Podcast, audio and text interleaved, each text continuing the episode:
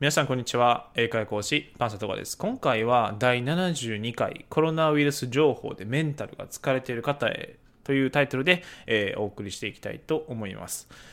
で、まあ、今の状況なんですけれども、まあ、毎日、まあ、コロナっていう言葉はね、えー、聞かない日がないくらいいろんなところで、えー、コロナウイルスの情報についてやっていますよね。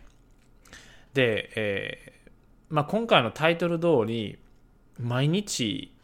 ね、そのコロナウイルスの情報に対して、えー、やっぱ見てるとだんだん疲れてくると思います。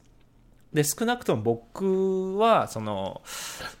まあ1週間前くらいからあこれはちょっとやばいなっていうふうに感じてました実際あのもうしんどいわっていうふうになってました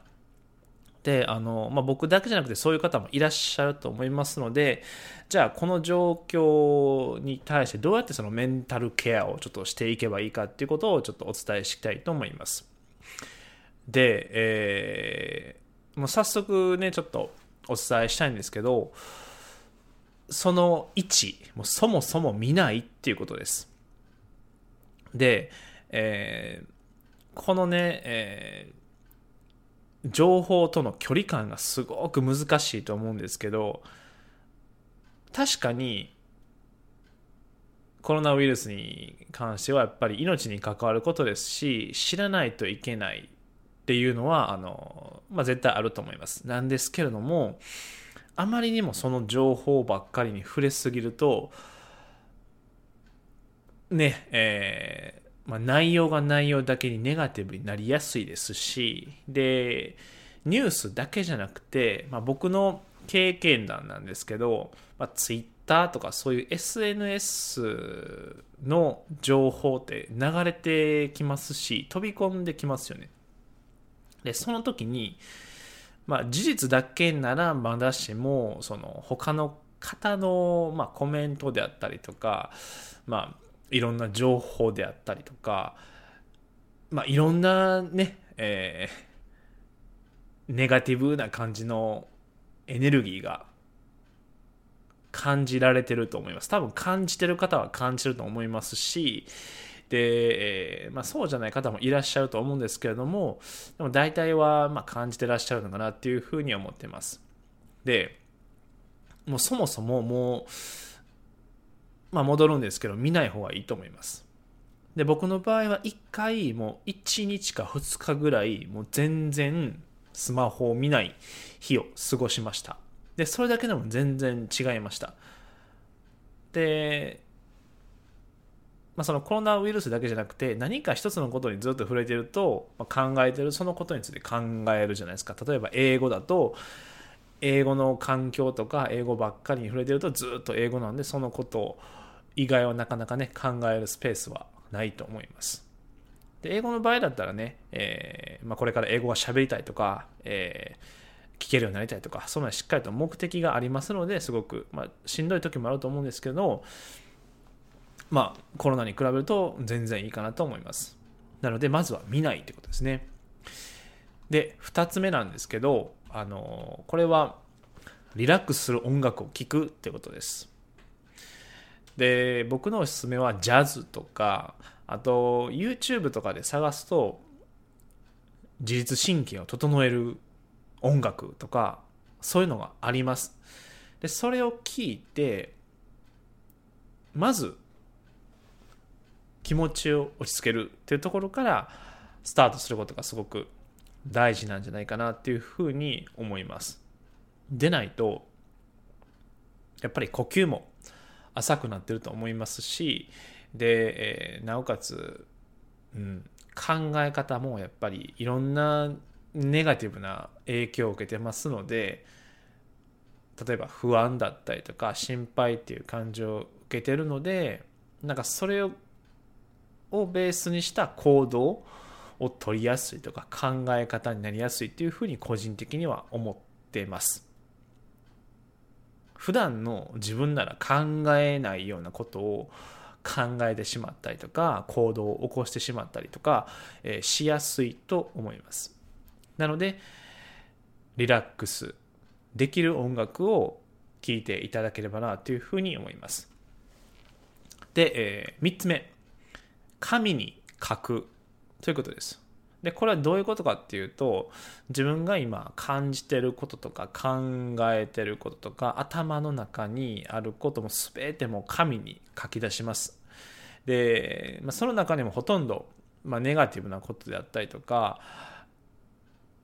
普段の私ならそういう影響を受けないのになっていう、まあ、表現も多分あると思うんですけど、まあ、そこはあの関係なしに書き出しててもらった方がいいです。頭の中にはもうそういう情報で埋め尽くされてるのでやっぱりしんどいと思いますしもうスペースがない状態だと思うんですよ。なのでもうまずはそこに紙の上に書き出します。で僕も書き出しました。でそれをしてからやっぱり頭の中の占めてるですね、まあ、コロナウイルスに対しての情報が情報っていうか感情ですね。不安な気持ちがちょっとマシになりましたしで、頭の中だけで考えると同じことぐるぐるぐるぐるね、えー、考える結果になりやすいですので紙に書き出していただくと客観的に物事をですね、えー、冷静に見れるように考えられるようになりますので書き出していただければなというふうに思います。で、え、その次。好きなことをするですね。で僕の場合はあの漫画とかですね、えーまあ、イニシャル D っていう漫画が好きなんですけれどもそれをちょっと読んで、えー、もう本当にネットとかテレビとかもそういう情報に触れずに、えー、過ごしてました。うん。でやっぱり気づかないうちにそういうのって溜まっていってるので定期的に、まあそのまあ、今回はコロナウイルスのことなんですけどもそれ以外でもちょっと気分が沈んでるなとか、えー、そういうことがあればもう好きなことですね、まあ、あと僕の場合はドライブするとかねそういうのもあるんですけども、まあ、そういうふうにして、えーまあ、ストレスとか、えー、気持ちをうん、明るい方向に持っていくためにしていただいた方がいいかなっていうふうに思います。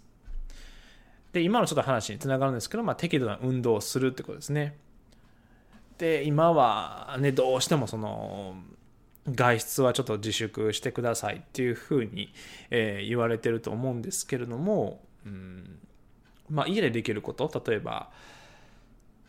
そうですねまあ僕の場合だとスクワットとか腕立て伏せとかそういうふうなちょっと筋トレで、えー、まあ、ストレス発散とかいうふうにしています。まあ、本当はね、えー、ウォーキングとかジョギングできたらいいんですけども、まあ、お住まいのところによってはなかなかできなかったりとかもありますので、まあ、なるべく室内でできる運動ですね、えー、していただければなというふうに思います。で、えー、その次、お風呂に使うですね。で僕の場合大体20分から30分ぐらい、まあ、温度はまあ人によって好みあるんですけど僕の場合41から42度で設定してであとはまあ人それぞれだと思うんですけど僕の場合はお酒ですね。酒風呂とかあとそこにあのお塩入れてでそれで体をね、えー、まあ、デトックスするというか多分ここういうお話ねどっかでちらっと聞いたことあったりとか見たことあると思います。でやっぱりそういうねしんどい時って体に溜まりやすいですのでお風呂に使っていただいてで体をねリラックスさせていってで、えー、まあ体も緩んでくると気持ちも緩んでくると思いますのでぜひやっていただければなというふうに思います。で、えー、最後、まあ、たくさん寝るってことですね。で特に僕の場合なんですけど、うん、まあこれも人それぞれだと思うんですけど、夜寝る前、スマホどうされてますでしょうか？どうでしょう？僕の場合以前までは枕元に置いてで、えー、そのまま、ね、充電しながら寝てました。なんですけど今は寝る1時間前とかもうなるべくスマホを見ないようにしてで機内モードにしてで、えー、寝室にはスマホを置かずにリビングにスマホを置いてで充電して寝るようにしています。でまあこれはそのよくね、えー、睡眠の質を深くするためっていうのもあるんですけど無意識にやっぱりスマホが枕元にあってしかも電波がね入る状態だとやっぱり無意識で気にしてる状態になってると思います。でさらにずっと何でしょう。通知がね、えー、来るんじゃないかとかあとはうんそれが気になって寝れなかったりとか突然ね、えまあ、LINE が来たりとかメールが来たりしてそれで起こさるの僕も嫌なので、えー、なるべく遠ざけてしかも機内モードですね。もう全然電波も入らないようにしています。なので、えー、ちょっと体も心もちょっとしんどいなって感じられてる方はまあ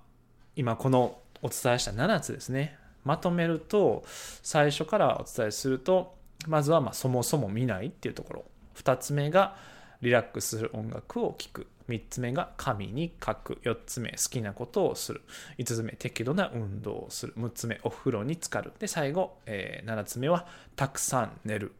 ということです。でもすでにニュースとか SNS でまあどういうふうにメンコロナウイルスですね、えー、対策をすればいいかっていうのはもうご存知だと思います。なんです。で、コロナウイルスの場合は、まあ、人から人っていうふうにま感染するって、えー、言われてますけど、まあ、個人的にそれよりちょっともうね、すごい影響を受けるなっていうのは、この感情面ですね。まあ、メンタルなんですけども、何度もお伝えしましてるように、不意にそういう情報が入ってきたりとか、えー、スマホから飛び込んできたりとかニュースで見かけたりとかいうふうにしますのでもう意識的に自分からそういうのをまずもうねシャットアウトしていく、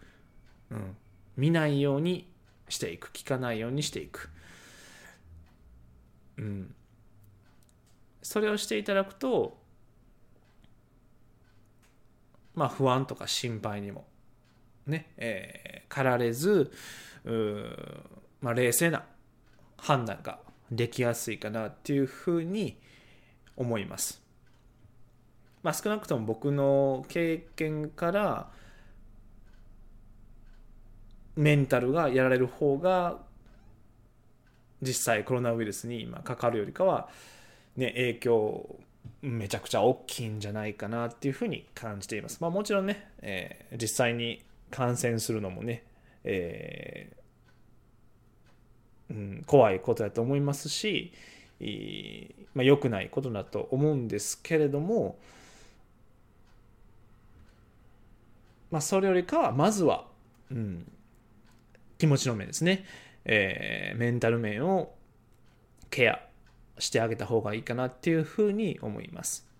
で、それができて、余裕ができてるからこそ、うん、まあ、英語にもね、えー、集中して時間を費やすこともできると思いますし、えー、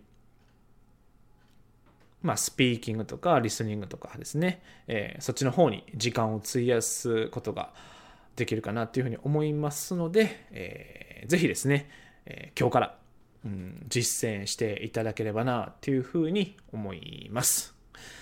それでは、えー、今回は、まあ、だいぶ久々のね、3秒英会話ポッドキャストになりましたけれども、